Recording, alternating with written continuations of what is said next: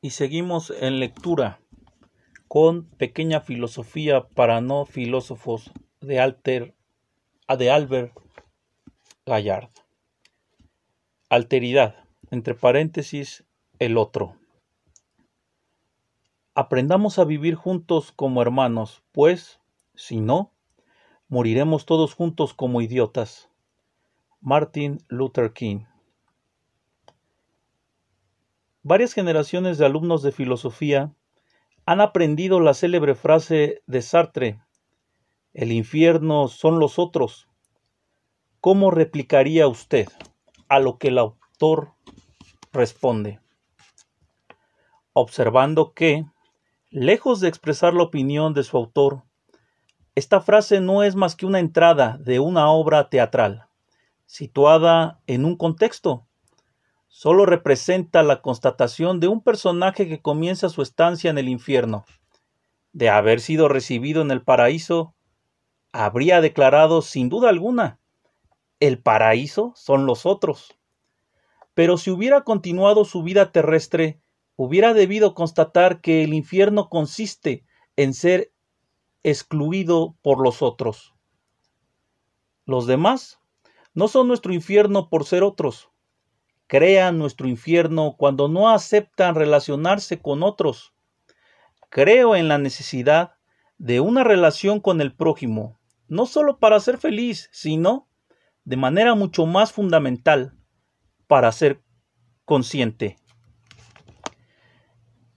¿Quiere decir que no podría existir sin los otros? Indudablemente, podría existir solo, pero no me sería posible saberlo mi capacidad de pensar y decir yo no me ha sido proporcionada por mi patrimonio genético. Lo que éste me ha dado era necesario, pero no suficiente. Solo he podido decir yo gracias a los tú escuchados.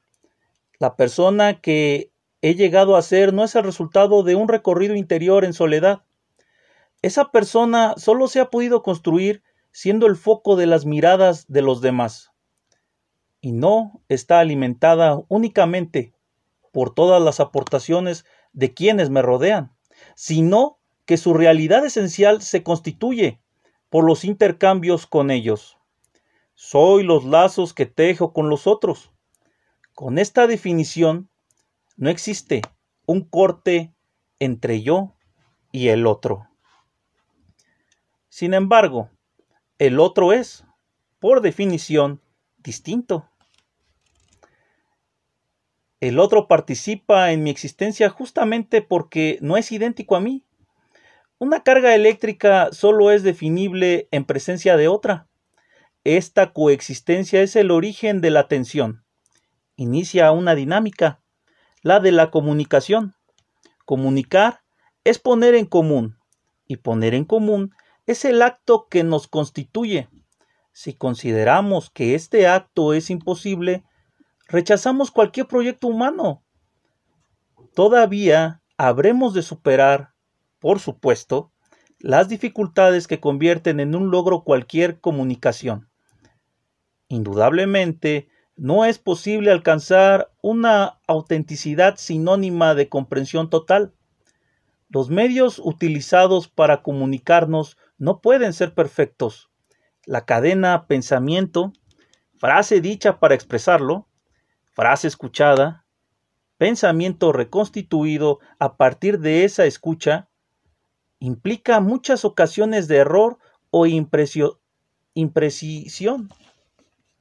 Por ejemplo, la frase ha muerto el gatito de la obra de Molière es el caso límite de una información aparentemente objetiva, desprovista de toda ambigüedad y que, sin embargo, por asociación de ideas, provoca inquietudes de una naturaleza más grave que la muerte del gatito. De hecho, cualquier frase, aunque se reduzca a un sujeto, un verbo y un complemento, es portadora de un mensaje que la sobrepasa si se tiene en cuenta el contexto y el modo en que es emitida. Contiene, sin duda, una información, pero participa a la vez en una comunicación, la cual implica al menos a dos personas y, en consecuencia, la intervención simultánea del emisor y el receptor.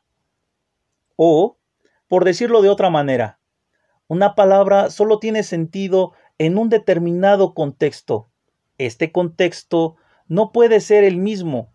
Por ejemplo, para un joven y para un adulto, hemos de admitir, pues, que el instrumento de la comunicación es imperfecto. La única receta capaz de remediar sus deficiencias es la conciencia de esta dificultad por ambas partes y la voluntad de superarla, no encerrando al interlocutor en las frases pronunciadas por él. Al menos, podemos esperar que esas dificultades, inherentes al procedimiento del intercambio, no se verán incrementadas por la actitud de las personas implicadas. Si se introduce en el proceso la mentira o la mala fe, no habrá ya intercambio, sino manipulación recíproca. Mentira, pero también humillación. ¿No es aún peor? En efecto, la primera condición de toda comunicación es el respeto. Respetar al otro es considerarlo una parte de uno mismo, lo cual es una evidencia si se acepta la definición soy los lazos que tejo con los otros. De pronto, la ética no consiste en formular preceptos caídos del cielo, sino que es la consecuencia de la toma de conciencia de lo que somos y de lo que nos hace. Jean Jaurès procuraba no confundir respeto y tolerancia, y pensaba que la tolerancia era peligrosa y, en cualquier caso, insuficiente, displicente y hasta injuriosa. ¿Se te tolera? La tolerancia es una actitud muy ambigua. Para eso hay unas casas, decía Claudel. Tolerar es creerse en situación de dominar, de juzgar. Consiste en considerarse muy bueno para aceptar al otro a pesar de sus errores. Es necesario avanzar en una dirección completamente distinta y tomar conciencia de las aportaciones del otro, tanto más ricas cuanto mayor es la diferencia respecto a uno mismo. Por lo demás, por lo demás, esa es la razón de que cuanto más valoro la comunicación entre personas, tanto más expresas son mis reservas frente a, a, las llamadas tecnologías de la comunicación, que, en realidad, son solo medios de información.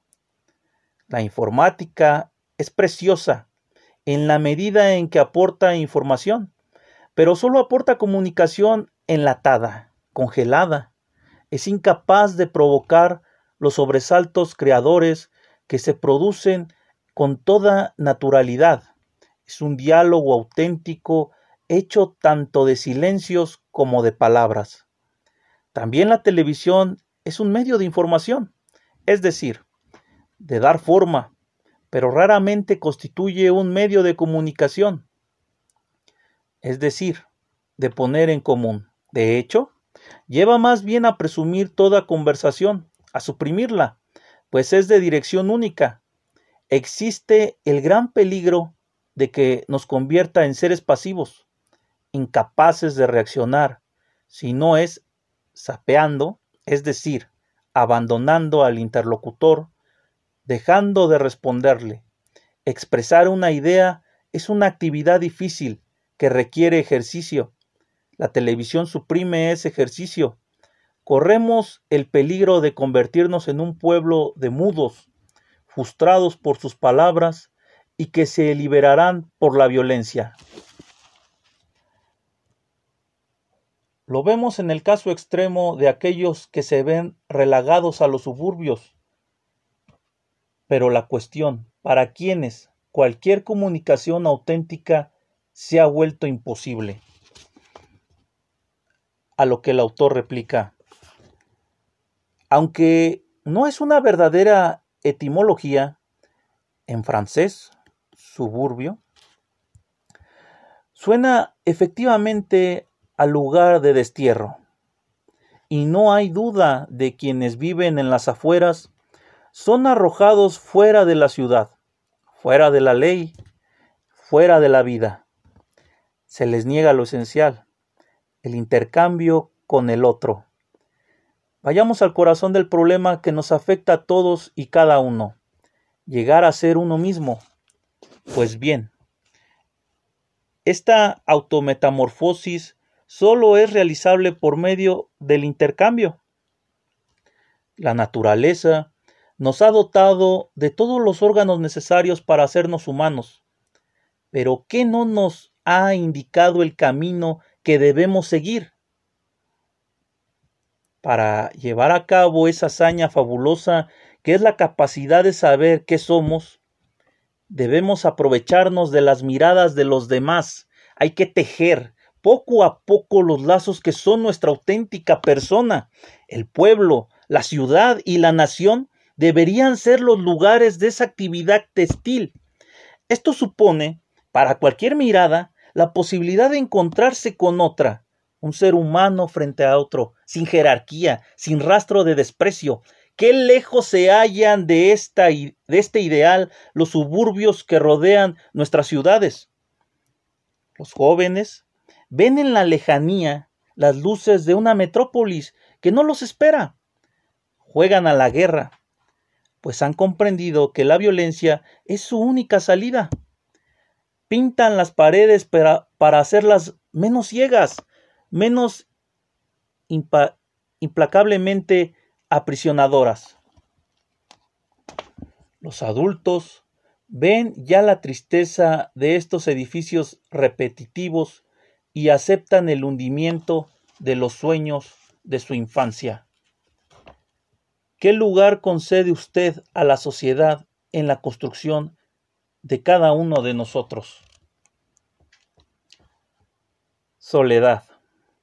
Se trata de una misma palabra para dos situaciones opuestas, la soledad padecida y la soledad deseada.